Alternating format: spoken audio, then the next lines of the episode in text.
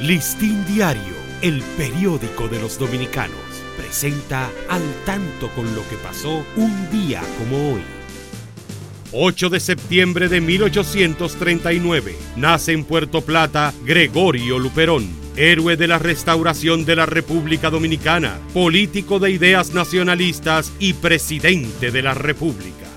1848, el general Manuel Jiménez González, quien ejercía el Ministerio de Guerra y Marina, es juramentado como presidente para sustituir al general Pedro Santana, quien murió el día 4 de agosto en medio de una crisis económica. Para Listín Diario, soy Dani León. Listín Diario, el periódico de los dominicanos, presentó al tanto con lo que pasó un día como hoy.